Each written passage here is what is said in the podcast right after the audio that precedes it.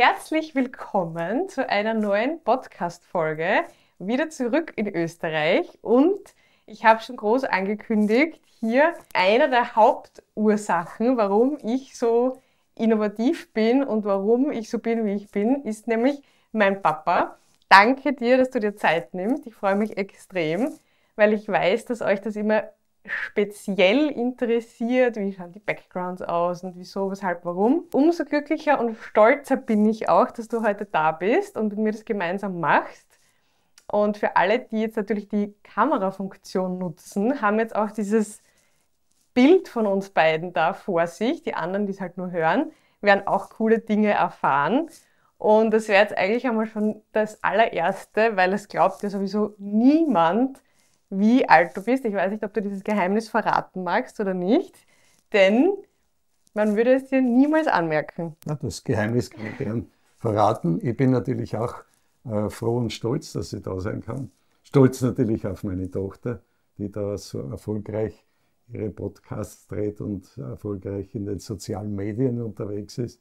Ja, und das macht mich natürlich sehr froh.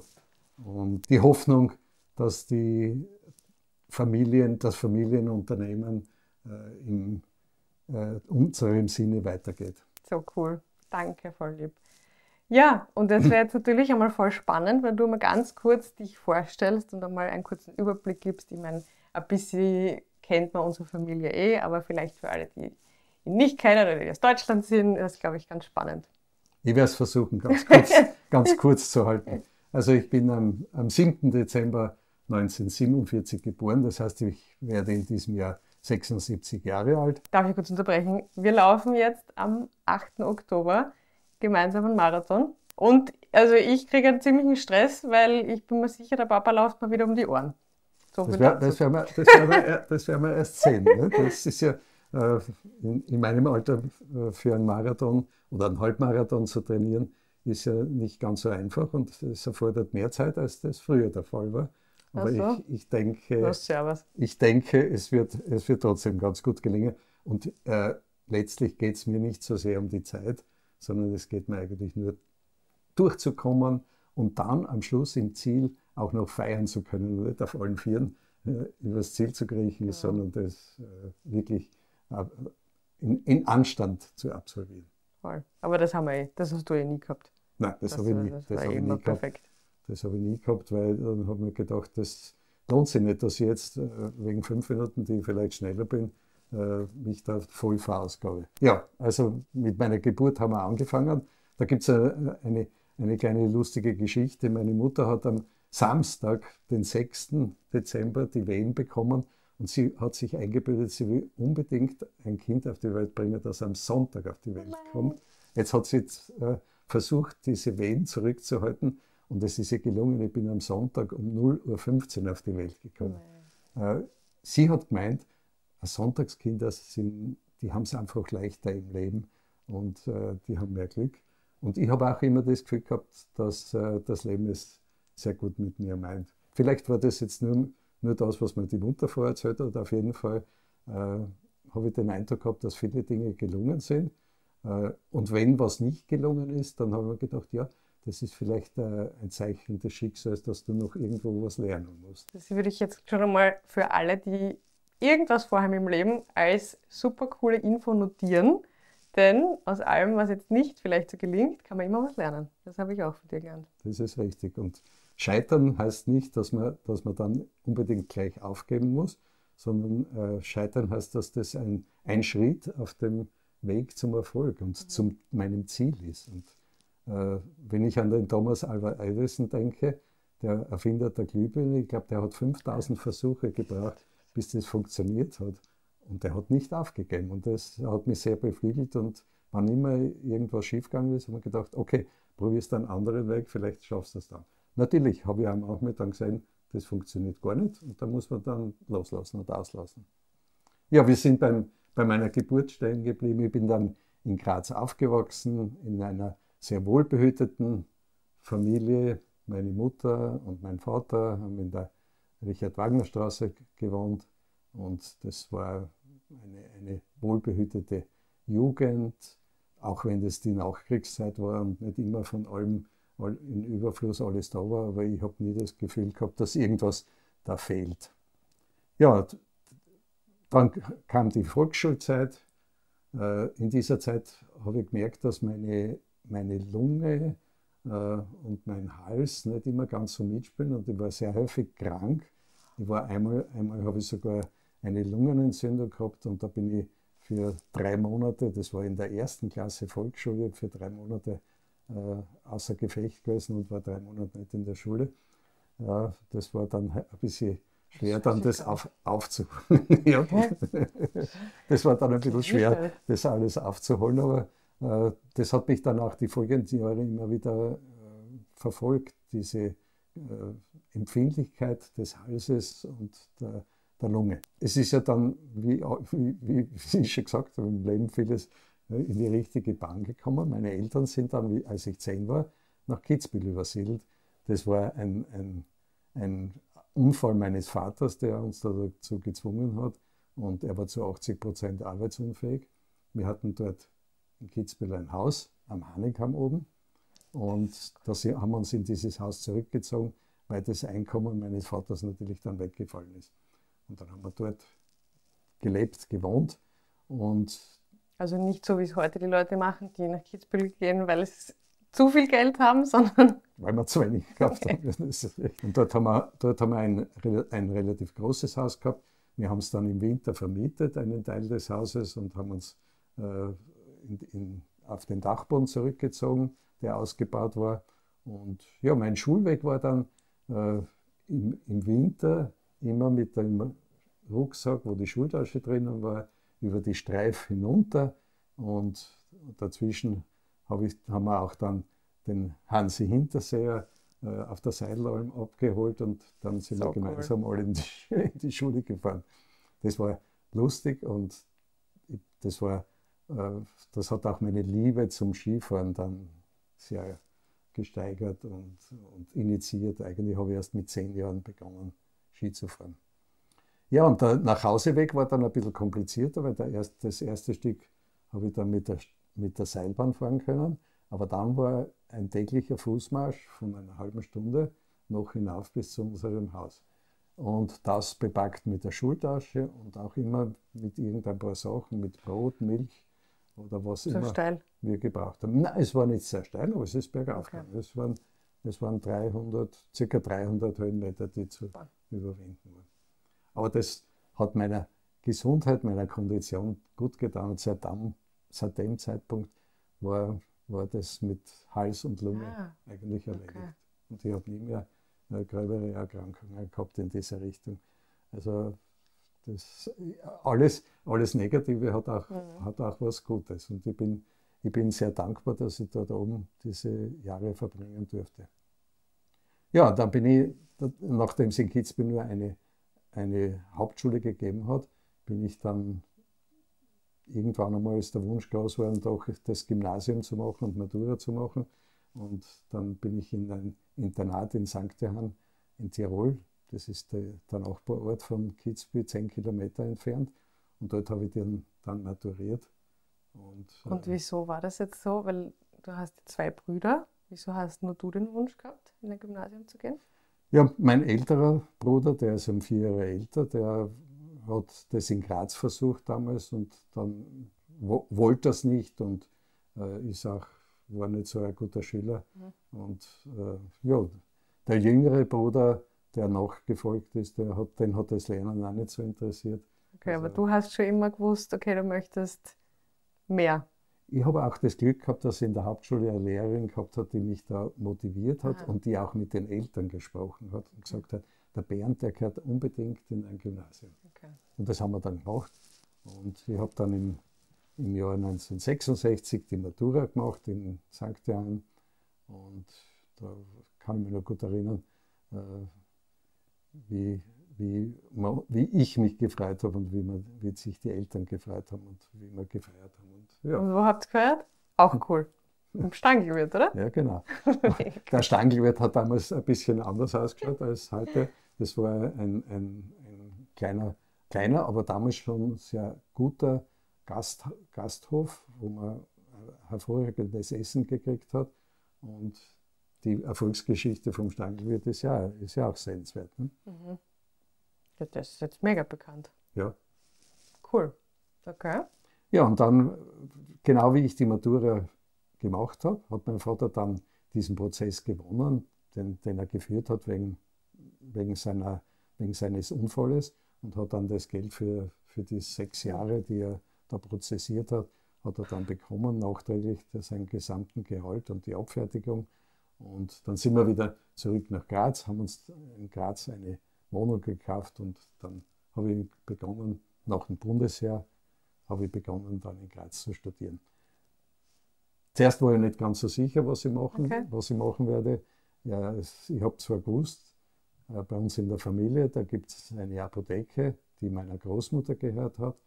Und äh, ja, aber es war noch nicht ganz heraus, weil ich habe in der, im Gymnasium Nachhilfestunden gegeben und da war ich sehr erfolgreich. Äh, in Mathematik habe ich das gemacht und habe mir gedacht, das wäre vielleicht auch nicht schlecht als Lehrer. Du, du kannst gut das, das Wissen weitergeben und du kannst die, die Schüler gut motivieren. Und dann habe ich ein bisschen geschwankt, soll ich das Lehramt machen oder soll ich Pharmazie machen. Aber ich habe mich dann doch für die Pharmazie entschlossen und muss sagen, im Nachhinein betrachtet, es tut mir nicht leid. Die, eine, eine Apotheke ist, auch wenn das von außen her nicht ganz so ausschaut, ist doch eine, eine sehr, sehr äh, gute Geschichte. Man kann in viele, viele Richtungen sich weiterentwickeln. In Führung, Mitarbeiterführung, in Kundenkontakten. Man kann sich mit der, mit der EDV und dem all auseinandersetzen. Und es gibt sehr, sehr viele Gebiete, in denen, Wissensgebiete, in denen man sich entwickeln kann. Und das habe ich zuerst nicht ganz so gemerkt, wie ich dann in der Apotheke war. Dann habe ich gedacht, nein, das ist nicht so spannend. Da kommt jemand mit einem Zettel und da steht alles drauf, was er kriegt. Und, äh, und dann habe ich mir gedacht, du musst das einfach spannend machen. Sowohl für dich, für deine Kunden, für deine Mitarbeiter. Und ich glaube, ich glaub, das ist mir gelungen. Und in diese Richtung habe ich mich dann auch weiterentwickelt. Ja, Mathe, Nachhilfe hast du bei mir geben können. So ist es. ja. Nachhilfe Gott sei Dank nicht nötig, weil du mir alles gut erklärt hast. Aber ja, das hat man wirklich gesehen, das hat echt gut können. Ja, das war, das war eine spannende Geschichte. Und während meines Studiums habe ich ja im Sommer viele Jobs gemacht, viel angenommen. Ich war von, von Obstpflücker bis zum Heizungsinstallateur und LKW-Fahrer habe ich, weiß nicht, ich glaube insgesamt habe ich 14 oder 15 verschiedene Tätigkeiten im Sommer ausgeübt. Und Was uns allen sehr zugute gekommen ist in der Familie, weil du einfach alles kannst, immer, egal was es ist. Das Klo ist verstopft, der Heizkörper geht nicht, also wirklich alles.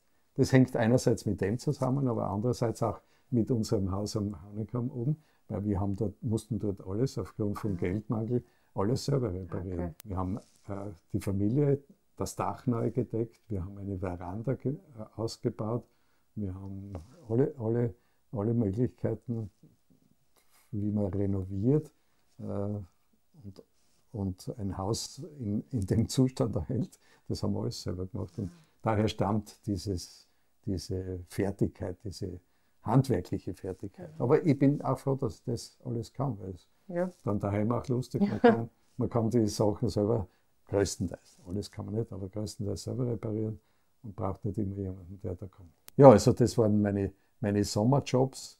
Im Winter war ich dann Skilehrer, nach dem Skifahren ja meine große Passion ist, nach wie vor ist und ich äh, liebe Ski zu fahren und mindestens zwei Wochen Skifahren, die müssen da Trainer sein. So bin ich dann durchs Studium gekommen und habe mir, hab mir damals hab ich, hab ich äh, ein, ein Buch gelesen, das mich sehr beeindruckt hat, wie man wie, wie, kann man wie kann man es erreichen, dass man wohlhabend wird. Das war ein Buch nicht über reich werden, sondern über wohlhabend sein. Mhm.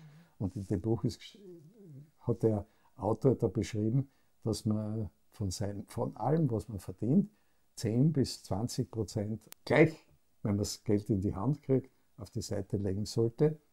Und das habe ich beherzigt. Und ich habe schon während meiner Sommerjobs habe ich das immer gemacht und habe da ein Sparbuch gehabt. Und mit diesem Sparbuch habe ich mir am Ende meines Studiums habe ich mir eine Zweizimmer-Eigentumswohnung anzahlen das können. Das ist natürlich mega.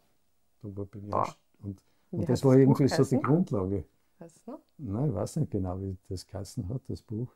Ja, das war irgendwie so die Grundlage meiner, meines Lebens. Immer wieder ein Stück dazu und immer wieder Sport, schauen, dass man Sport und dass dann irgendwas da ist, wo man sich, wo man was Neues investieren kann und wo man cool. besonders fürs Wohnen ist das, ist das natürlich wichtig. Ne? Ja, und dann war das Studium beendet. Dann äh, habe ich noch einmal ausgiebig den, den Winter genossen und war dann drei Monate Skilehrer, das mir sehr Spaß gemacht in hat. Nein, da, zu dem Zeitpunkt war ich in der Wildschenau, das ist bei Wörgl. Ah. Und dort war ich in einer, in einer, Skischule, das, da war ich, ja, da war ich schon Jahre vorher auch dort und habe mich sehr wohl gefühlt dort. Und das war ein nettes Ambiente, nicht so eine große Skischule, aber das hat gut gepasst. Am 1. April, kann ich mich noch genau erinnern, am 1. April habe ich mein Aspirantenjahr begonnen. Als Apotheker muss man ja äh, nach dem Studium dann eine Ausbildung machen, Prakti eine praktische Ausbildung, das sogenannte Aspirantenjahr in einer Apotheke. Und erst dann ist man vertretungsberechtigter Apotheker. Und dann dauert es noch einmal fünf Jahre, bis man leitungsberechtigter Apotheker ist und dann äh, eine Apotheke besitzen und führen kann. Ja, das, das ist dann alles. Äh, das hast du in Graz gemacht, das Aspirantenjahr? Das Aspirantenjahr war, war in Graz in einer großen Apotheke am Jakominiplatz und dann war ich anschließend ein Jahr am Land draußen in Volzberg in der Rathausapotheke. Und das war auch eine sehr nette Erfahrung, weil das die Leute in Volzberg, die waren irrsinnig freundlich und nett. Und die haben mich dann nach ein, nach ein paar Wochen, wie sie gesehen haben, dass ich jetzt dann immer dort, dort bin, beschenkt. Und ich bin jeden Tag mit entweder Salat oder Eiern oder, oder Geselchten oder mit irgendwas bin ich heimgekommen, weil sich jemand bedankt hat, weil ich ihm einen guten Rat gegeben habe. Und das war, das war angenehm. Und, das war anders als in, in Graz. Das ist natürlich anders in Graz. In Graz kommen, sagen sie vielleicht Danke und bringen ein paar Süßigkeiten, aber dort, dort habe ich wirklich immer Cerealien bekommen. Sehr gut, dass du nicht einkaufen gehen müssen. Ja, so. Praktisch. Ja. ja, und dann ist, dann ist die Zeit gekommen. Ich habe meine fünf Jahre von dem Quinquenium, die habe ich dann abgedient. Nach dem Jahr in, in Volzberg war ich dann in der Apotheke meiner Großmutter, die damals verpachtet war. Und mit dem, mit dem Pächter habe ich ein sehr gutes Verhältnis gehabt. Und der hat dann am Ende, noch kurz bevor ich mein, meine Leitungsberechtigung gekriegt habe, hat er den Pachtvertrag gekündigt, sodass ich dann eintreten konnte. Und ich war dann äh, eineinhalb Jahre bei meiner Großmutter Pächter. Dann ist meine Großmutter gestorben und dann habe ich äh, die zusammen mit meiner Mutter, meiner Tante, habe ich die Apotheke geerbt und meine Tante habe ich ausgezahlt. Meine Mutter hat eine Versorgungsrente bekommen. Ah, okay, das heißt, das war schon die Adlerapotheke von Das war die Adlerapotheke, okay. ja. Die war damals eine, eine Apotheke, eine durchschnittliche Apotheke, die in, in, der, in der Fachsprache nennt sich das eine Medianapotheke und war genau eine Medianapotheke, nicht sehr bekannt in Graz, war auch relativ klein, der Verkaufsraum. Wie hat sie damals geheißen? 40 Quadratmeter. Auch schon Adlerapotheke? Hat auch schon okay. Adlerapotheke geheißen. Aber es war halt alles nachdem da jetzt äh, viele Jahre Leiter und Pächter drinnen waren, ist nicht sehr viel investiert worden. Haben wir da ein Foto eigentlich auf der Homepage? Ja. Dann blende ich euch das nachher ein. Das ist nämlich cool. Schaut nämlich cool aus. Ja. Ich kann mich noch gut erinnern, wie mir der Pächter dann Schlüssel und alles übergeben hat und dann bin ich da gestanden und gedacht, ui, jetzt hast du die Verantwortung für die Apotheke. Das war, war dann irgendwie. Wie alt warst du da? 32 war irgendwie ein bisschen ein Druck, aber dann habe ich gedacht, habe ich begonnen zu überlegen, wie soll die Apotheke ausschauen, wenn sie einmal fertig ist. Mhm. Und da habe ich natürlich längere Zeit gebraucht, bis ich das Bild zusammen gehabt habe. Und dann habe ich die Schritte nacheinander, nach dieser Vision, wie die Apotheke mal ausschauen sollte, habe ich nacheinander die Schritte gesetzt. Und der erste Schritt war dann einmal ein, ein Ausbau der, des inneren Gebäudes, dass das alles ein bisschen auf modernen und, und zeitgemäßen Standard kommt.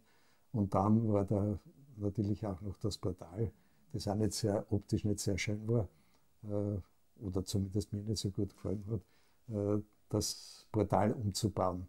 Der Umbau war dann, ist dann abgeschlossen im Jahr 1985 und das ist zusammengefallen mit dem 450-jährigen Bestand der Apotheke. Boah. Und da haben wir eine große Feier gemacht. in der Apotheke? Wir haben zuerst die Leute eingeladen zum Aperitif in die Apotheke cool. und dann sind wir in äh, das Hotel Erzherzog Johann und dort ah, haben wir eine Feierstunde gehabt und dort war, waren dann halt äh, von äh, Bürgermeister bis Vertretern von der Landesregierung und Vertretern von der Apothekerkammer alle dort. Wir haben eine Festschrift herausgegeben und das war irgendwie so der Startpunkt, dass die Apotheke dann bekannter ah, ist und gewachsen ist.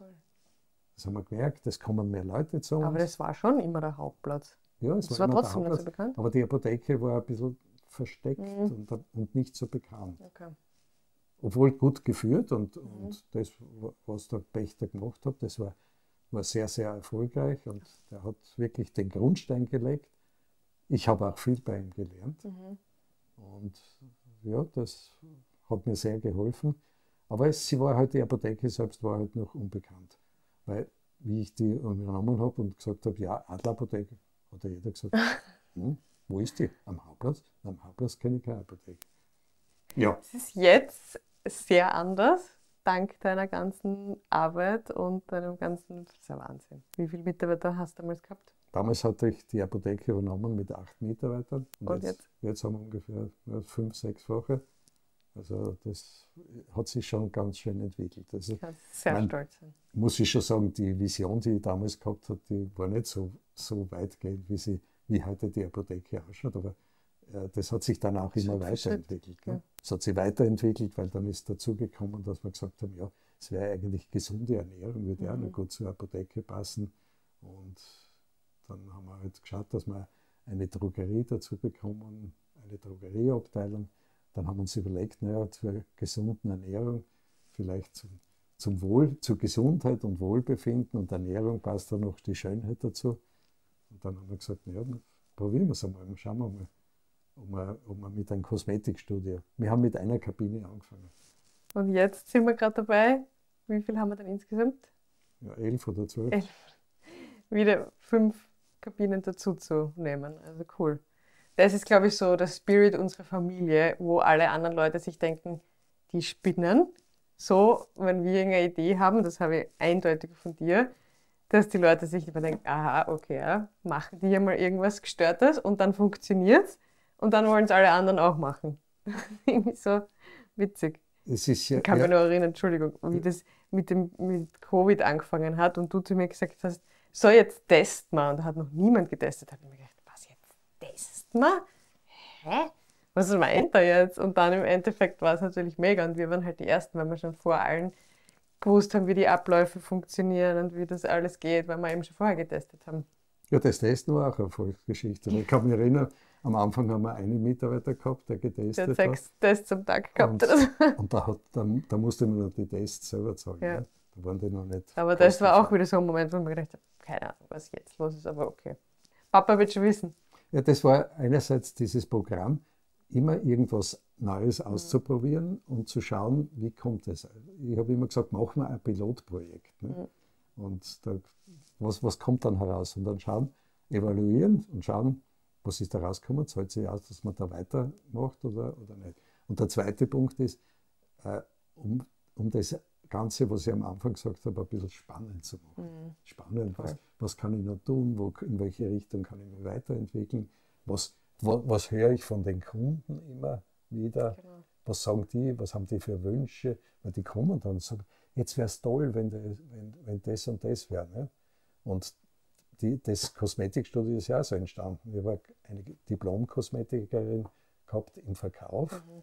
und zu der haben die Kunden gesagt, machen Sie auch Kosmetik? Und dann ist sie gekommen und hat sie gesagt, jetzt hat mich schon der Fünfte angesprochen und hat gesagt, er, er wäre interessiert an einer Kosmetikbehandlung. Da habe ich gesagt, ja, da oben hätten wir ein Zimmer, machen wir. Cool. Machen wir. Mega cool. In dem Raum haben wir einen Kosmetikstuhl hineingestellt und dann haben wir begonnen.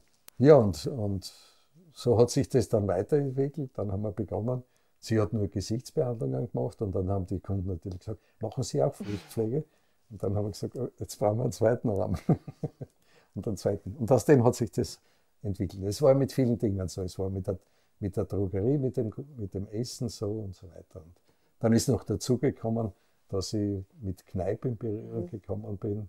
Äh, in Graz habe ich dann den, einen Kneipp-Aktivclub übernommen und dann haben wir, haben wir geschaut, dass wir dort Gymnastikkurse anbieten, damit wir unseren Kunden nicht nur äh, Pillen oder, oder Safteln verkaufen zum Einnehmen, sondern sie auch zu einem gesunden Leben, zur gesunden Bewegung äh, verführen können. Und das war dann auch sehr erfolgreich. Wir haben, wir haben in der Blütezeit haben wir gehabt 50, wöchentlich 50 Kurse, Puh. die.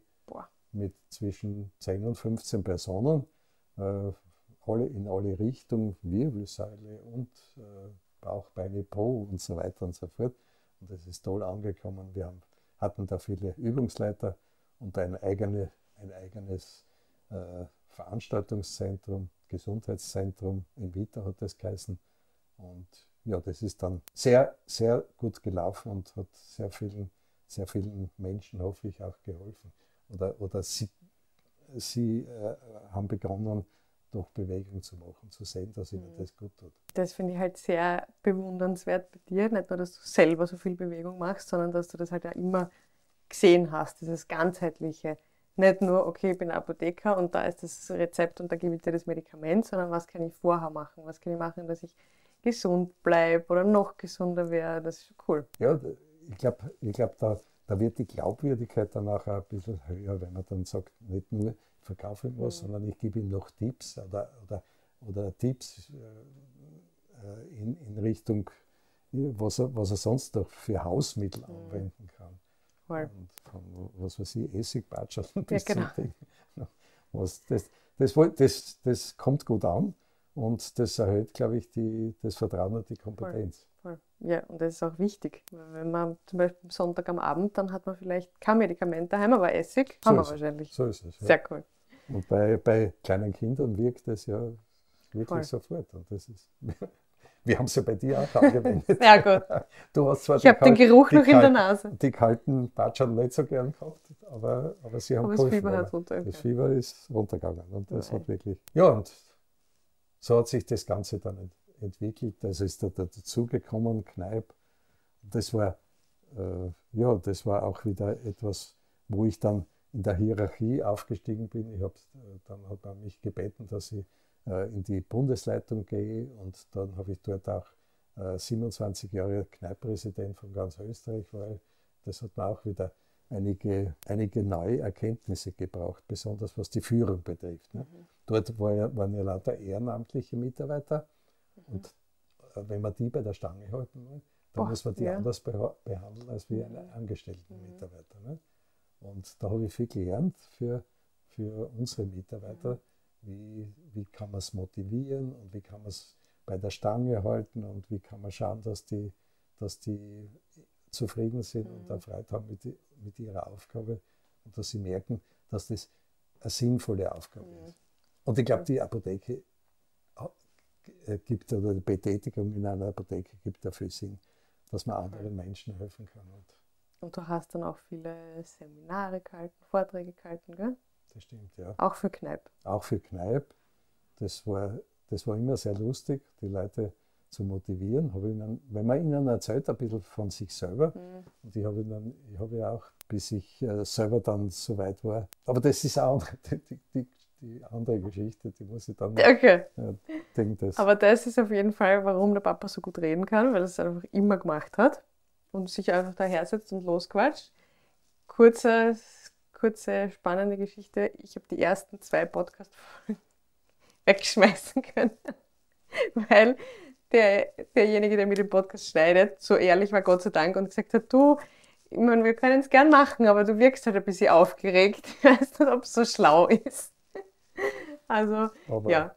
Die Podcasts, die ich gesehen ja, habe, hast du nicht aufgeregt. Die ersten gewesen. zwei haben wir weggetan. also. genau. Ja, aber jetzt haben wir bei der Lebensgeschichte. Ja, wir haben jetzt wir schweifen ab. ein bisschen abge, abgeschweift. Ne? Weil das war dann, ich habe die, die Apotheke übernommen und äh, bis, zu, bis zu diesem Zeitpunkt war ich ja noch nicht in einer, in einer festen Partnerschaft. Und kurze Zeit später habe ich dann meinen, meinen Traumpartner, meine Traumfrau kennengelernt. In der Traumposition. Und zwar beim Skifahren. Wie könnte es anders sein? Äh, beide fahren wir gern Ski und dort habe ich sie kennengelernt. Mhm. Und das hat gleich gefunkt bei uns beiden. Und äh, kurze Zeit später, also das war im Jahr 81, kurze Zeit später, im Jahr 83, haben wir dann geheiratet. Ja, und das war, war gut, weil meine Frau hat damals zu dem Zeitpunkt, wo ich sie kennengelernt habe, noch Pharmazie studiert und hat dann das Studium fertig gemacht. Und das war natürlich ein, ein, eine tolle Zusammenarbeit. Zuerst in, de, in der Adlerapotheke und später dann hat sie eine eigene Apotheke übernommen im Jahr 2002. Und dann so haben wir das Familienunternehmen noch ein bisschen ausbauen können und ein bisschen erweitern können. Sehr cool. Ja, und der Lebensgeschichte geht ja dann noch, wenn dann einmal eine Frau im Haus ist, ja, dann denkt man natürlich auch über Kinder nach. Wobei du das vorher schon gedacht hast? Ich, ich schon, ja. Meine Frau nicht so. Die hat gesagt, Mama wollte nie Kinder. Mama hat gesagt, nein, ich weiß nicht, das mit den Kindern, das, ob das das meine ist. Aber dann habe ich sie doch überzeugen können, dass das, dass das gut ist. Und äh, sie ist ja Vollblutmutter. Äh, macht sich mehr Sorgen, als man Sorgen machen müsste. Aber, Immer noch. Äh, aber äh, das war. Dann ist unsere Nina gekommen, 88. Also wir waren schon eine Zeit lang verheiratet und haben, haben in der Zeit sehr viele Reisen gemacht gemeinsam, das uns sehr gut getan hat und die Partnerschaft gestärkt hat. Und dann ist die Nina 88 auf die Welt gekommen und der Maximilian mit 92. Und ja, das, die, die, die Geschichte mit der Bewegung und mit dem Laufen, die, die, die hat eigentlich der Maximilian äh, initiiert, weil ich mir gedacht habe, damals war ich 45 Jahre alt, wie er auf die Welt gekommen ist. Und dann habe ich gedacht, in 20 Jahren bis er 65 ist er 20, wird er mit dir Bergtour machen, wird er mit dir Radeltour machen, wird er mit dir irgendwas Sportliches machen. Und zu dem Zeitpunkt habe ich auch so ein bisschen Tennis spielen und, und im Winter ein bisschen Skifahren, nicht viel Bewegung gemacht. Und dann habe ich gedacht, so, jetzt musst du das ändern. Dann habe ich begonnen und von dem Zeitpunkt an bin ich jeden Tag 40 Minuten gelaufen. Jeden Tag in der Früh. Jeden Tag? Jeden Tag. Also einen Tag Ruhepause, aber sonst jeden Auch Tag. im Finstern? Auch im Finstern. Oh mein Gott, auch im Schnee? Auch im Schnee. Boah. Okay. auch, auch, aber in der Früh, im Sommer war es in der Früh nicht so heiß. Ja dann ist das gegangen. Da war das, und da muss ich sagen, das, das hat mich dann irgendwie das Lauffieber gepackt, obwohl ich als Jugendlicher mir gedacht habe, es gibt nichts Faderes wie Laufen. Aber plötzlich, plötzlich hat es getaugt. Hat es mir wirklich getaugt. Und ich habe gemerkt, wie gut es tut. Wie, wie in, der, in der Früh, was für Probleme ich beim Laufen gelöst habe, was mir für Ideen gekommen sind. Also das muss der Sauerstoff gewesen sein. Und einfach diese. Und das Gefühl danach, oder? Und das Gefühl danach. Dann habe ich immer gedacht, wenn du das geschafft hast, dass du aufstehst, da 40 Minuten früher oder noch mehr, weil man muss ja dann duschen mhm. und alles machen. Wenn du das schaffst, was soll dann heute noch kommen, was du nicht schaffen kannst? Schön, das stimmt. So hat der, das Schicksal, das Leben seinen Lauf genommen und ja, jetzt sind die Kinder da und, äh, und sind schon erwachsen. Und was, was mich besonders stolz macht, ist, dass die beiden in das Familienunternehmen schon eingestiegen sind, schon viele Jahre und das in Kürze alles übernehmen werden. Und das macht schon toll, weil das ist natürlich ein großer Vertrauensbeweis, dass sie sagen, das, was die Eltern gemacht haben, das ist gut und das möchte ich auch machen. Natürlich werden sie einen, einen anderen Weg finden, das ist schon klar, die Welt hat sich geändert von analog zu digital. Mhm. Und ich denke ja nur sehr viel analog, schon ein bisschen digital, aber. Ja, aber äh, das ist ja das Schöne. Aber das, Dass ja. wir verschiedene Ideen haben, verschiedene Ansichten, jeder kann was dazu beitragen. Ja. Das ist schon cool. Das ist toll, wenn man dann sieht. Und ich, ich habe in meinem Bekanntenkreis und äh, sehr viele Kinder oder die gar nicht das wollen, was die, was die Eltern mhm. gemacht haben, auch wenn da ein Unternehmen da ist die dann sagen, nein, ich habe kein Interesse. Und das ja. schätze ich schon sehr und da bin ich schon sehr stolz darauf, dass das so funktioniert. Danke. Was auch das Stichwort ist für meine nächste Frage, weil ich natürlich auch sehr stolz bin, dass ihr das so gemacht habt. Und das war ja von einer nicht sehr bekannten Apotheke, das einmal so weit zu bringen, das ist ja wirklich ein Imperium geworden. Das heißt ja, du forciert, das ist ja mega. Das heißt, nicht nur in Apothekerkreisen, sondern auch generell fragen mich ja die Leute so oft, wie hat denn dein Papa das gemacht und wie ist denn das? Hat er nicht ein paar Tipps und Tricks? Was ist so der Schlüssel zum Erfolg? Wie würdest du das sagen? Das mich auch sehr interessiert. Ja, äh, einen Teil davon habe ich, habe ich vielleicht schon am Anfang gesagt, wie ich die Apotheke übernommen habe. Und wie ich da gestanden bin, habe ich gedacht, wie möchte ich ihn gern haben, dass die Apotheke ausschaut? Diese, diese Vision, das, das Bild, wie soll das dann ausschauen, was ich, was ich jetzt mache und was ich angehe, wenn das fertig ist oder wenn das erfolgreich ist. Wie das war eine ausschauen? lange Vision oder war das so ein, zwei Jahre oder war das so ein, 20 Jahre? Nein, nein, die Vision, also die, die grundsätzliche hat ein Jahr gedauert. Ah, okay. Das war das erste Jahr, wie ich die Apotheke übernommen habe. Und gedacht, so, und wo, wo möchtest du hinkommen? Du möchtest haben, dass es bekannter wird. Mhm. Du möchtest haben, dass die, die Apotheke innen und außen wirklich modern und, und zeitgemäß ist und, und die Abläufe möglichst reibungslos laufen. Äh, und dann, dann ergibt es halt eins, eins nach dem und anderen. Hast du das vorgestellt, die Vision? Hast du das aufgeschrieben oder wie, das Wichtigste ist, das, ist, das alles schriftlich zu machen. Okay, das heißt aufgeschrieben oder aufzeichnet? Gezeichnet, geschrieben. Ah, gezeichnet auch, ja. okay. Und das hast du dann irgendwo hingelegt oder das hast du dann irgendwo immer angeschaut? Das habe ich dann immer angeschaut. Das muss man dann regelmäßig anschauen und sagen, und, und vielleicht, dass man sich noch ein paar Sätze aufschreibt nicht? Mhm. und sagt, äh, ich, möchte, ich möchte ein, äh, ein bekannter Apotheker okay. werden. Cool. Okay. Und dass man dann immer wieder das durchhat, dass sozusagen das Unterbewusstsein muss, muss wissen, wohin geht der Aha. Weg. Weil man plötzlich kommt dann, man muss eine Entscheidung treffen und schnell. Mhm. Manchmal schnell, mhm. manchmal manchmal hat man mehr Zeit, aber es ist trotzdem wichtig, dass das Unterbewusstsein weiß, in welche Richtung geht es. Aha, ja, das ist gescheit.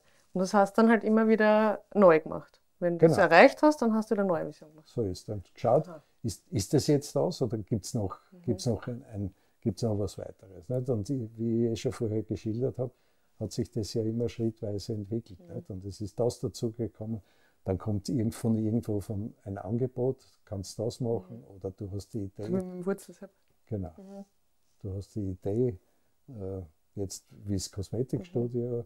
oder man hört auf die Kunden, was die sagen, mhm. man hört auf die Mitarbeiter, die sagen, Chef, was, wie wären das? Nicht? Irgendwann ist einmal ein Mitarbeiter gekommen und gesagt, sollen wir nicht eine eigene Kundenzeitung machen? Mhm. Das war auch cool. Und, und dann habe ich gesagt, aha, ich habe noch gar nicht nachgedacht. Mach, machen wir, machen wir ein Pilotprojekt. Wie schaut das aus? Habe ich der Mitarbeiterin das dann gesagt, können Sie ein bisschen das zusammenschreiben und wie, wie kann das ausschauen? Was, was kostet sowas? Wie oft lassen wir es erscheinen? Da ist sie gekommen. Und dann haben wir ein Teamtreffen gebracht, haben wir darüber geredet, alle waren begeistert und haben gedacht, okay, dann machen wir Und das muss ich jetzt nochmal sagen, jetzt kann ja jeder mehr oder weniger relativ leicht eine Zeitung machen. Das war 92, wo die erste Zeitung rausgekommen ist, das war letztens gezeigt. Ja. Schaut richtig cool aus. Gott sei Dank hast du das alles noch. Wirklich mega. Und da ist eben mein Bruder, weil der 92 geboren ist, drinnen mit dem Storch. So lieb. Und äh, das stelle ich mir jetzt nicht so leicht vor, dass man da überhaupt wen findet, der das druckt, der das macht, der das grafisch macht. Ich meine, das ist so 31 Jahre her. Das ist 31 Jahre ja, das her. Ja. Puh, ich glaube, war ein bisschen komplizierter, oder? Ja. Aber das gehört auch dazu. Das ist wieder spa spannender, spannender geworden. Ne? Ja. Cool. Herausforderung, was schreibt man da jetzt? Ja, voll. Wie soll das aussehen? Vor allem, wenn es sowas noch nicht gibt. Nein, das erstens kann man nicht schauen, was hat irgendwer andere gemacht. Mega cool. Ja, und das, das ist also das eine, dass man sagt, äh, die, die, die Vision.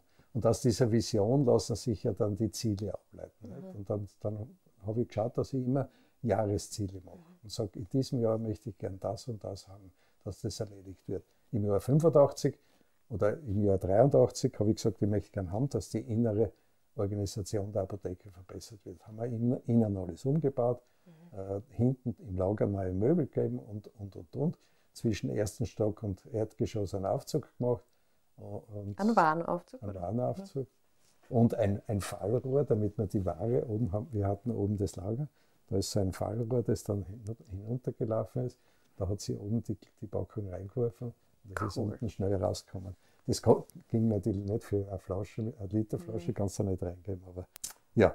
Und aus, aus dem sind dann die Ziele, die Jahresziele entstanden und dann, dann hat man schon einen Anhaltspunkt. Und dann schaust mhm. du am Ende des Jahres, sagst, habe ich jetzt diese Jahresziele alles erreicht? Dann bleiben, bisweilen bleibt halt was über, weil es sich nicht ausgeht, mhm. entweder finanziell oder, oder zeitmäßig. Mhm. Und dann wird es halt übertragen ins nächste Jahr. Und hast du das immer im Kalenderjahr gemacht? Ich habe Kalenderjahr okay. geplant, ja. Und da hat man ein bisschen Zeit dann, dann hat die Feiertage. Bisschen, ja, dann okay. hat man ein bisschen Zeit und das war halt einmal, einmal, einmal im Jahr so eine Planungssituation. Das habe ich mit meiner Frau dann zusammen gemacht. Dann haben wir gesagt, was machen wir. So sind auch die viele neue Hausspezialitäten, mhm. unsere Eigenerzeugungen dann entstanden bzw. erweitert worden. Weil Labor habe ich ja von meinem vom Gründer der Apotheke, mein Urgroßvater, das war der, der Vater meiner Großmutter, der war der erste Apotheker in der Familie da. 1919 hat er die Apotheke übernommen und von dem habe ich einige Spezialitäten schon übernommen. Wir haben es dann noch überarbeitet, weil manche Wirkstoffe waren, waren dann nicht mehr aktuell. Mhm. Da hat man etwas hat anderes man bekommen. Hat man auch nicht bekommen. Mhm. Und so. Zum Beispiel die Haustropfen. Genau. Die sind das dann mein Ur-Urgroßvater. Ja. Wo ich euch immer sage, die sind fantastisch. Das ist ein Wahnsinn. Das also das hilft äh, unfassbar, egal was man hat. Was Magen-Darm betrifft oder zu viel gegessen oder was, also alles. Oder auch als, als wenn man sagt, ey, jetzt bin ich heute eingeladen, ich habe ja nicht richtig ah, ja, genau. Hunger, dass man das sozusagen als Aperitif ein Löffel und dann kommt der Hunger und man kann und man verdaut das Ganze alles auch ein bisschen besser. Ja, und so hat sich aus, der, aus dieser Vision, diesen Jahreszielen, hat sich dann das eigentlich immer entwickelt. Nicht? Und mhm. da muss man natürlich immer schauen, was passt da dazu, mhm. was, was ist nicht. Da fällt manches weg, sagt man, nein, dieses Pilotprojekt werden wir nicht weiterverfolgen. Aber probiert haben wir es. Cool. Probiert haben wir es, ja. Wir waren, dann, wir waren dann einfach sicher, okay, äh, die, da, da, haben wir zwar eine Chance gesehen, aber das ist nicht wirklich ja. eine Chance. Okay. Und ich gehe ja davon aus, dass natürlich, wenn jemand so erfolgreich ist wie du, dass es dann natürlich auch ein paar Situationen gegeben hat, die vielleicht ein bisschen ins Thema Risiko gegangen sind. War ja. das so? Ja. Muss wahrscheinlich so gewesen sein, weil ohne Risiko geht es oft nicht. Was war das? das also das, worüber ich heute noch nachdenke und sage, dass ich das damals geschafft habe, das äh, äh, ist ein, ein, großer Brocken gewesen. Und zwar ist es entstanden daraus, dass wir die Apotheke äh, erweitern wollten und ich war mit dem Besitzer des Nachbarhauses, äh, war ich schon im Gespräch, dass ich dort, nachdem ein, der Mieter das Geschäftslokal aufgegeben hatte, dass ich das dazu miete und dass ich dort einen Durchbruch mache, eine Verbindung mache zwischen der Apotheke und dem Nachbarlokal. Mhm. Dort, wo heute der Wurzelset mhm. drinnen ist. Äh, und da, dass ich den Keller und den ersten Stock noch dazu miete. Da, haben wir, da waren wir schon, schon mündlich schon einig und ich habe ich hab den Schriftverkehr bekommen und dann hat sich der Hausbesitzer anders entschlossen und gesagt, na, ich verkaufe das Haus lieber, ich, das, da ist einiges zum Investieren und das mag ich nicht. Dann hat er seine Versicherung verkauft und die wollten das dann vermieten. Dann habe ich gesagt, ich habe einen Mietvertrag, auch wenn er nur männlich ist, war trotzdem ein Mietvertrag. Mhm. Und dann haben die gesagt, okay, wenn das so ist. Aber dann haben, haben sie mir angeboten, ich, sie vermieten mir das gesamte Haus und ich kann dieses gesamte Haus untervermieten. Mhm.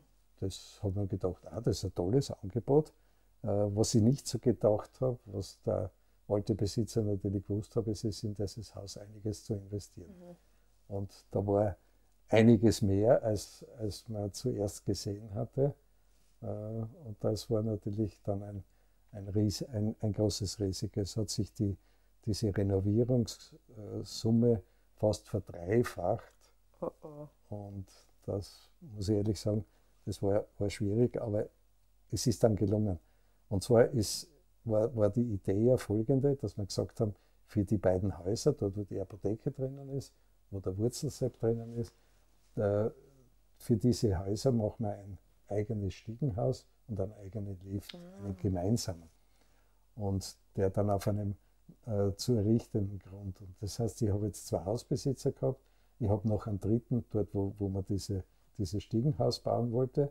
Und ich habe alle Verhandlungen geführt, habe alle Leute zusammengebracht, habe alle davon überzeugt, dass das eine gute Sache ist und habe auch sehr viel Geld dort investiert. Und das war, das war ein, eine, eine Mammutaufgabe.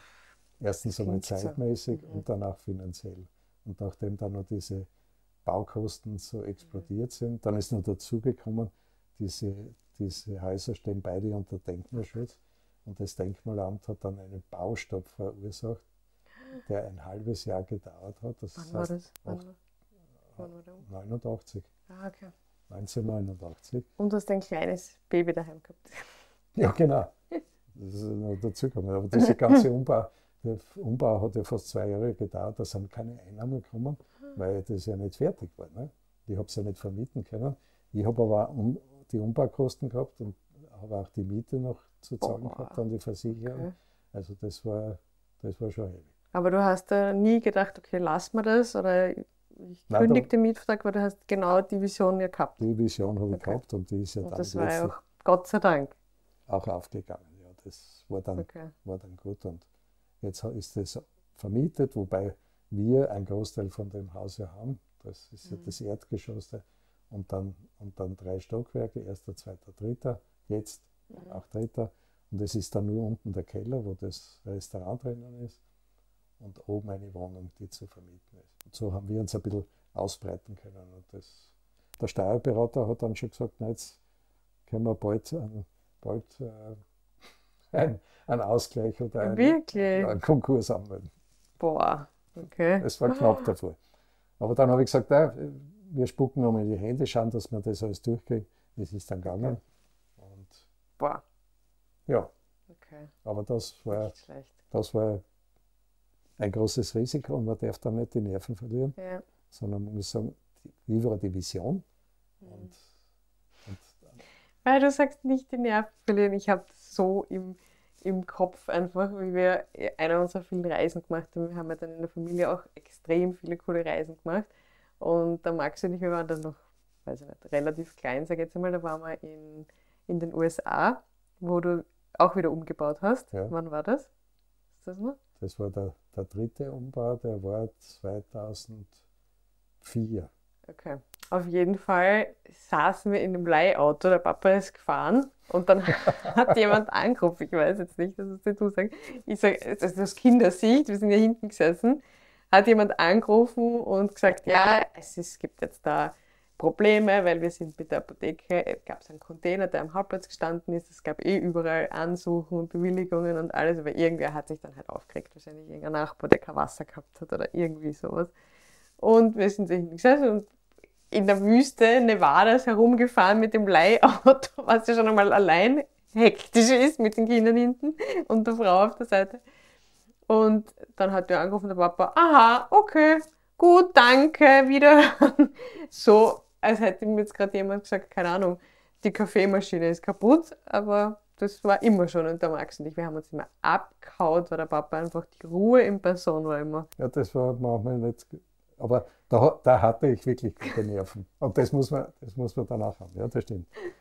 Das stimmt. Das, das war witzig. Aber, aber die, die, noch bessere Nerven war bei dem, beim zweiten Umbau, bei dem Umbau äh, 88 bis mit dreimal so viel. Oder 89 Kosten. Ja, hm. Genau, das war. Okay. Aber wie hast du es jetzt geschafft? Weil du bist ja immer der Vorreiter. Egal worum es geht. Warst du immer schon und bist du immer, jetzt hat man es eh wieder gesehen, jetzt kommt die Pandemie, niemand kennt sich aus und da, papp, du hast wieder die Idee und bist wieder der Vorreiter. Die Welt dreht sich so schnell und es ist alles so schnelllebig, es wird immer schneller. Wie schaffst du das, dass du das immer siehst? Was, wie machst du das? meine, der, der, eine Punkt ist, ich bin ein, ein Mensch, der sehr wissbegierig ist, mhm. sprich neugierig. Meine Frau sagt immer, sie kennt niemanden, der so neugierig ist. Äh, und, und da liegt das, das ist das eine, dass mich das alles interessiert. Und beim Testen habe ich mir gefragt, na, wie, wie, wie, wie testet man, was gibt es da und so weiter. Und dann habe ich mir gedacht, das ist ja, ist ja gar nicht so schwer. Nicht? Wenn, wenn man die Details kennt, ist ja gar nicht so schwer. Nicht? Das ist der eine Punkt, dass man, dass man wirklich immer neugierig ist. Und der zweite Punkt ist, dass man nicht nur in seiner eigenen Branche nachschaut, sondern auch in, in, den anderen Branchen. Was machen die? Haben die tolle Ideen? Wenn wir in einem Hotel sind, dann schauen wir, wie, wie ist denn das? Was haben die da? Wie, wie tun die mit den Mitarbeitern? Wie ist das die Mitarbeiterbesetzung? Wie ist die Organisation? Wie läuft das alles? Und ich habe ja selber dann als Student im Sommer auch immer im Gastgewerbe gearbeitet und da habe ich gesehen, wie, wie wichtig das ist, dass die Kunden zufrieden sind. Das habe ich dort, war es aus einem anderen Grund, weil je zufriedener die Kunden waren, desto größer ist mein Trinkgeld gewesen. Und am Abend habe ich immer gewusst, war ich heute gut oder war ich heute nicht so gut, an, an der Höhe meines Trinkgeldes. Und dann da hat, da hat man sofort ein sofortiges Feedback. Und vom Gastgewerbe habe ich sehr, sehr viel gelernt, weil ich am Anfang in die Apothekerbranche gekommen bin, bei meinem ersten Chef oder bei meinem zweiten Chef, dann habe ich einmal zu einem Kunden gesagt, ach danke und sagen Sie mir, wie, wie das geholfen hat, was ich Ihnen empfohlen habe. Und der kommt zu mir und sagt, Sie brauchen nicht Danke sagen, der muss es sowieso zu mir in die Apotheke kommen. Und dann habe ich gedacht, nein, das ist nicht das, was ich, was ich, was ich mache. Aber das ist das, das, was wahrscheinlich schon vielen auch von euch und auch uns selber, wenn man jetzt irgendwo an einem anderen Ort ist oder im Urlaub ist, in einer Apotheke passiert ist, die meisten haben nach wie vor so relativ unfreundliche Einstellung und ein bisschen ja. überheblich und das, das finde ich gar nicht cool. Und das eben wurscht in welcher Branche, ob das jetzt in der Gastronomie ist oder da, ich finde es immer wichtig, dass man den Kunden gescheit behandelt. Ja, man darf nicht, man muss dann schauen, dass man über den Tellerrand, sprich über die eigene mhm. Branche mhm. hinausschaut und nicht nur dort schaut, was die machen, mhm. sondern dass man sagt, was, was machen andere Branchen? Wie schaffen die es, dass die ihre Kunden zufriedenstellen? Was mhm. sind das für? Und dann, das kann man ja meistens nicht abkupfern und kopieren, sondern man, man muss es anpassen an das eigene ja. Unternehmen. Nicht? Also ich habe dann gesagt, den Satz geprägt, weil ich ja auch unter den Apothekern Vorträge gehalten habe über, über Apothekenführung und erfolgreiche Apotheke und so weiter. Und da habe ich gesagt, na, wichtig ist nicht kopieren, sondern kopieren und kapieren. Ah, also ich ja. muss verstehen, was, was steckt da dahinter ja. für, für ein Mechanismus, warum ist der ja. Kunde zufrieden und dann muss ich überlegen, geht es bei mir auch oder nicht.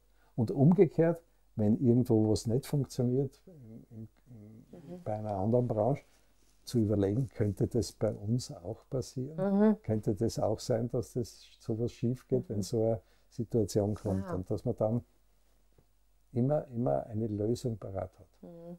Und was sind jetzt so deine Zukunftsvisionen? Weil erstens einmal sieht man sie nicht an, zweitens einmal merkt man sie nicht an und drittens einmal finde ich, 76 ist ja auch mittlerweile überhaupt kein Alter mehr. Das heißt, du hast ja noch einiges vor, hoffentlich.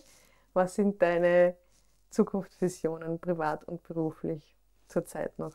Ja, also äh, privat ist jetzt, steht natürlich sehr, sehr weit vorne, noch, noch einige Reisen zu machen. Wir haben morgen noch einige, einige Länder, ja, morgen, morgen zum Beispiel nach Apulien.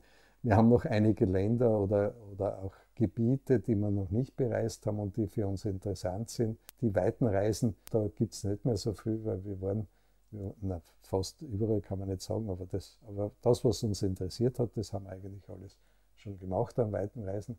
Jetzt schauen wir, dass wir das eher in der Nähe in Europa machen und da gibt es noch viele, viele schöne Gebiete, äh, Orte, Landschaften, die wir bereisen möchten. Und das ist jetzt das, das eine. Das zweite, das zweite ist, wo ich jetzt mehr Energie und Zeit hineinstecke, ist in meine eigene Gesundheit und meine eigene Fitness. Und ich, habe am Anfang schon gesagt, dass es ist, wenn man ein bisschen älter ist, dann äh, muss man erst recht schauen, dass man, dass man fit bleibt und das, äh, dass man körperlich leistungsfähig ist. Und da muss man halt regelmäßig was tun. Die Regelmäßigkeit ist das Wichtige. Mhm. Und da investiere ich jetzt doch einige Zeit. Was du eh schon mindestens seit 31 Jahren, was? Ja, schon. Aber jetzt noch ein bisschen Aber mehr. Jetzt noch ein bisschen mehr und jetzt nicht nur laufen, sondern es ist noch dazugekommen, das Radfahren, Mountainbiken macht mir sehr viel Spaß, weil das ist, da bist du in der, in der Natur, in mhm. der, du hast frische Luft und, cool. und es ist einfach wunderschön. Und wenn du dann so alleine äh, irgendwo fährst und hinauftrittst, dann kannst du stehen bleiben, wo du, wo du, was dir gefällt, wo es einen tollen Ausblick gibt, wo du sagst, das, da muss ich jetzt ein Foto machen. Und, oder da, da lege ich Und wenn man stürzt, dann darf man es nicht der Mama bzw. Ehefrau sagen, weil das klingt so harmonisch, aber Papa ist ganz schön wild. Nein, das ist kalkuliertes Risiko. Ich, ich glaube, ich, ich kann sehr gut einschätzen, äh, wie, wie, wie weit kann ich gehen. Und äh, beim Mountainbiken ist es ja natürlich, wenn es bergab geht, da kann es manchmal schon, schon ganz, äh, ja, ganz riskant sein, aber äh, im Notfall steige ich dann auch und schiebe das Radl. Das ist, okay. das ist mir wurscht. Das ist mir lieber, als wie, als wie ich stürze. Und beruflich? Ja, und die berufliche Seite ist, ich habe ja äh, da hier herum eine, ein Apothekenmuseum zusammengestellt. Das sind die alte Einrichtung, dann alte äh, Geräte, alte Standgefäße, die alle aus der Zeit meines Urgroßvaters oder davor stammen. Und da habe ich ein, ein, einen wunderschönen Raum gestaltet, das Apothekenmuseum, und das möchte ich im Herbst dann der Öffentlichkeit Ach, zugänglich so cool, machen. Das ist der Wahnsinn. Das ist mega. Und da machst du dann Führungen? Da mache ich dann Führungen und so in kleinen Gruppen, so zwischen fünf und zehn Personen. Da, da, erklärt ihnen ein bisschen, was hat man mit dem Gerät gemacht, was war das. Ein paar Sachen gibt es, mit denen ich noch gearbeitet habe am Anfang meiner Laufbahn. Ja. Ab Oktober ungefähr. Ab Oktober. Cool. Mega cool. Okay, und abschließend würde ich so gern, wenn jetzt, egal, ich sage jetzt einmal, erfolgreich oder ein neues Geschäft kann man in jedem Alter beginnen, würde ich jetzt einmal sagen. So wie man in jedem Alter anfangen kann, Sport zu machen und sich gesund zu ernähren. Was würdest du jetzt jungen Menschen, mittelalten Menschen, alten Menschen als Tipps geben, wenn sie sagen, okay, ich will jetzt irgendwie erfolgreich werden, ich will jetzt irgendeine meine Geschäftsidee verwirklichen oder so? Das, Wichtig, das Wichtigste, das Allerwichtigste ist das, dass das, was man tut, dass man das wirklich gerne macht. Äh, mein, mein, mein Großvater mütterlicherseits, der hat, der hat dann gesagt, ja, es gibt ein Aber dazu. Man kann nicht nur immer das machen, was man gerne macht, sondern wenn man sich jetzt entschlossen hat, irgendwas zu tun, weil man da gut ist, aber meistens ist dann, wenn man gut mhm. ist, macht man es auch gerne. Aber dann muss man das auch lieben und dann muss man das auch lieben über längere mhm. Zeit. Mhm. Das, ist, das ist nicht immer ganz so einfach, weil es gibt in jedem Beruf gibt's Phasen, wo du sagst, man, das, das geht mir sowas auf den Geist und das und das und das. Aber man muss dann dabei bleiben, dranbleiben, dass man sagt, es macht mir eigentlich so Spaß. Und ich kann für mich sagen, wenn ich noch einmal vor der Entscheidung steht, was, was, was studiere ich und in welche Richtung gehe ich, wird das Gleiche noch einmal machen. Schön. Das ist cool. Und dann gibt es noch einen Tipp. Noch einen Tipp? Ja, das, das was, was ich gesagt habe. Mit der Vision? Mit der Vision. Und wenn man, wenn man in einem Beruf ist, mit dem man, mit, wo man mit Menschen, mit Kunden zu tun mhm. hat, dann muss man die, die vier M kennen. Man muss Menschen mögen. Und mhm. das ist ganz wichtig. Und andernfalls ist es besser, dass man in ein Büro geht oder dass man in ein Labor geht, wo man nicht, nicht unbedingt mit Kunden zu tun mhm. hat. Aber das mit Kunden ist natürlich auch ein, eine tolle Sache, weil man mhm. erfährt von den Leuten umgekehrt auch immer wieder. Ich lerne immer wieder von meinen Kunden. Stimmt. Ich habe auch immer gelernt, wie ich die Seminare noch gemacht mhm. habe, von meinen Seminarteilnehmern, was mir die alles erzählt haben. Da habe ich oft gedacht, ah, das ist aber eine gute Idee, das, auf das wäre ich gar nicht gekommen. Und dass man, dass man einfach das gern macht und offen ist. Und, und, mhm. und wenn irgendwo einmal ein Misserfolg ist, ich sage, das kann man so vergleichen mit den Türen zu, da geht halt irgendwo einmal eine Türe zu, aber man, darf, man muss dann immer wissen, mhm. es geht dann irgendwo eine andere Türe auf. Und ich darf es noch nicht übersehen.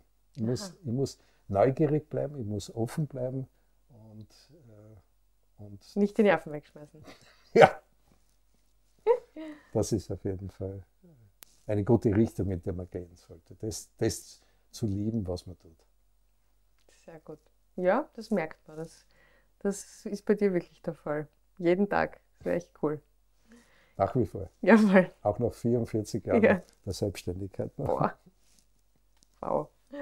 Ja, cool. Ja, ich finde, es gibt sehr viele Leute, die einfach nur warten, bis endlich die Pension anfängt und so. Also so ein Leben könnte ich mir auch nicht vorstellen. Weil dann ist man jeden Tag nur, hm, okay, wie viele Tage habe ich noch bis zur Pension oder keine Ahnung, bis zum Wochenende. Das, das muss ja mega anstrengend sein.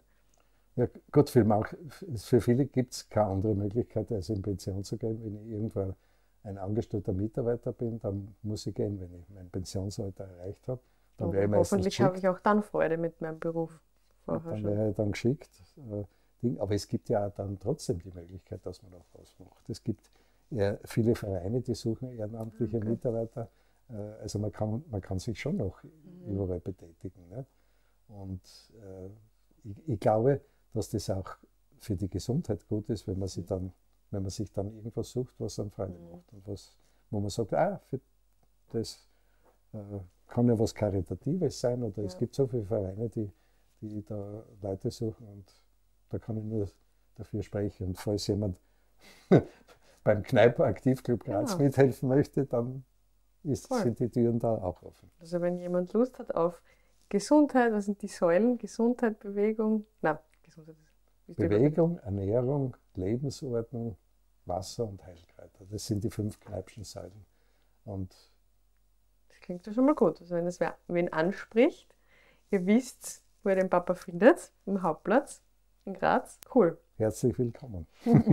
Und du hast ja immer sehr viel gearbeitet und ja trotzdem eben Frau und Kinder und alles unter den Hut bekommen. Wie, wie ist denn das möglich? Weil das stelle ich mir relativ schwierig vor. Das war in der Zeit, wo wir noch keine Kinder gehabt haben, war das nicht so schwierig, weil wir ja beide die gleichen Interessen ja. gehabt haben. Und wenn wir da viel gearbeitet haben, dann waren wir ohnehin auch zusammen. Und wir sind ja dann oft am Abend oder am Wochenende in die Apotheken gegangen und haben irgendwas gemacht, wo wir gesagt haben, das, das sollte man noch machen. Und das, hat uns beiden Spaß und Freude gemacht. Wenn dann Kinder da sind, dann hat das natürlich eine andere mhm. Dimension, da muss man dann anders da sein. Nicht? Und äh, ich habe ich hab mir zur Gewohnheit gemacht, dass ich die privaten Termine genauso ernst nehme wie die beruflichen ah, Termine. Okay. Trage mir ein. Da ist zum Beispiel das Laufen, mhm. das war, gehört dazu. Äh, und dann, dass ich sage, so am Wochenende bin ich da für meine Familie und da gibt es dann nichts anderes. Und da muss man dann mhm. auch da muss man dann auch strikt sein, schauen, dass, dass, äh, dass man das. Aber es gibt ja noch nicht nur die Familie, sondern es gibt ja auch die sozialen Kontakte, mhm. die Freunde, darf man ja nicht vernachlässigen. Da muss man auch schauen, dass man über all der Arbeit dann das, das auch noch unter einen Hut kriegt. Äh, das, ja, das ist aber wichtig, weil plötzlich dann, wenn man in Pension ist ja. und man hat keine Freunde mehr, weil die haben sie alle verlaufen, mhm. dann, ist, dann ist das nicht so ist das nicht so eine tolle Sache. Also man muss die privaten Termine genauso ernst nehmen wie die. Das heißt, die hast du dann einfach eingetragen im Terminkalender genau. wie ein Arbeitstermin. Genau. Und dann hast okay. Und wenn, wenn jemand gesagt hat, du, da äh, kann ich da mit Ihnen reden und ich habe den ah, Termin eingetragen, habe ich, ich habe da nicht gesagt, nein, da muss ich mit ja. meinen Kindern was unternehmen, sondern ich habe gesagt, ich, da habe ich einen Termin. Ich habe einen Termin. Ja. Hast du auch. Tut mir leid, da habe ich einen Termin. Und das war auch so. Ja. Ich habe das auch nicht anders empfunden. Okay ist genauso, und das ist genauso wichtig nehmen. Und mhm. nicht sagen, ah, dann streiche ich das, sondern das. Oder, oder auch ein, äh, wenn man, wenn man eine, eine Kulturveranstaltung mhm. besuchen möchte, dass man nicht sagt, nein, da gehe ich jetzt da nicht hin, weil mhm. ich habe was anderes. Das, okay. das muss man dann schauen. Aber dass das war es schon teilweise mal hektisch, oder? Ja, oh, das ja. dann zu erreichen, wenn oh, man dann dorthin muss und vorher ist nur. Ja, also schon. Ja, sicher. Okay. Weil es waren ja dann viele Sachen. Nicht? Das ist die Familie, sind die Freunde, es ist der Kneippbund, die, ja. die, ehrenamtliche Tätigkeit, das sind die Vorträge, die du da machst, mhm. es ist die Arbeit. Und, und dein Ausgleich war dann halt immer der Sport. Der Sport war der Ausgleich, okay. ja. Das, und das war wirklich gut, das hat mir irrsinnig geholfen. Die 40 mhm. Minuten, ja. die ich dann mit mir allein bin und in meinen Gedanken, ich habe nie irgendwas im mhm. Ohr gehabt oder, oder, oder Musik gemacht, sondern ich war nur, habe genug Gedanken im Kopf mhm. gehabt und wenn ich vom Laufen zurückgekommen bin, äh, wenn es ein Problem gegeben hat und das war da, dann war das Problem auf jeden Fall kleiner. Mhm, Oder vielleicht sogar gelöst. Ne? Das habe ich auch oft. Da denke ich mir vor dem Sport, habe ich das und das, wie soll ich das alles machen? Und dann wirkt das Problem so und nachher ist es ganz klein oder überhaupt weg. Oder nachher weiß ich oft gar nicht mehr, was habe ich vorher gehabt für einen Stress. Und dann kommt noch, wenn man, wenn man dann wenn man das alles schafft, wenn man das alles unter einen Hut bringt, dass man, dass man das Gefühl hat, das Leben meint gut mit mir. Mhm. Das, was Sie am Anfang gesagt ja. haben. Aber das ist meine, Be meine Beurteilung. Ne? Mhm. Ne? Das, das, das, stimmt ja nicht. Das man kann alles das, so auslegen. Richtig. Mhm. Das, das Negative auslegen als etwas, was ein Lernschritt ist ja. und das Positive, das Leben meint gut mit mir. Und mit dem bin ich sehr gut gefahren. Oh, wie schön ist das. Ja, das stimmt. Das Gefühl habe ich auch. Auch so mit lieb. meinen Kindern. Danke. so lieb. Ja, sehr cool. Dann sage ich vielen lieben Dank. Da haben wir ja einiges gelernt. Danke, dass du uns da so tolle Einblicke gegeben hast, sowohl privat als auch beruflich. Ich hoffe, es hat euch gefallen. Wie immer würde ich mich sehr über eine 5-Sterne-Bewertung freuen auf Spotify. Und ähm, schreibt mir gerne, wenn ihr irgendwas wissen wollt, zum Beispiel auf Instagram at Nina Milenk oder auf TikTok at Frau Apotheker. Oder kommt vorbei, dann trefft ihr zumindest einen von uns beiden immer. Und ja, ich freue mich voll und dann bleibt mir nur Danke zu sagen und cherish yourself.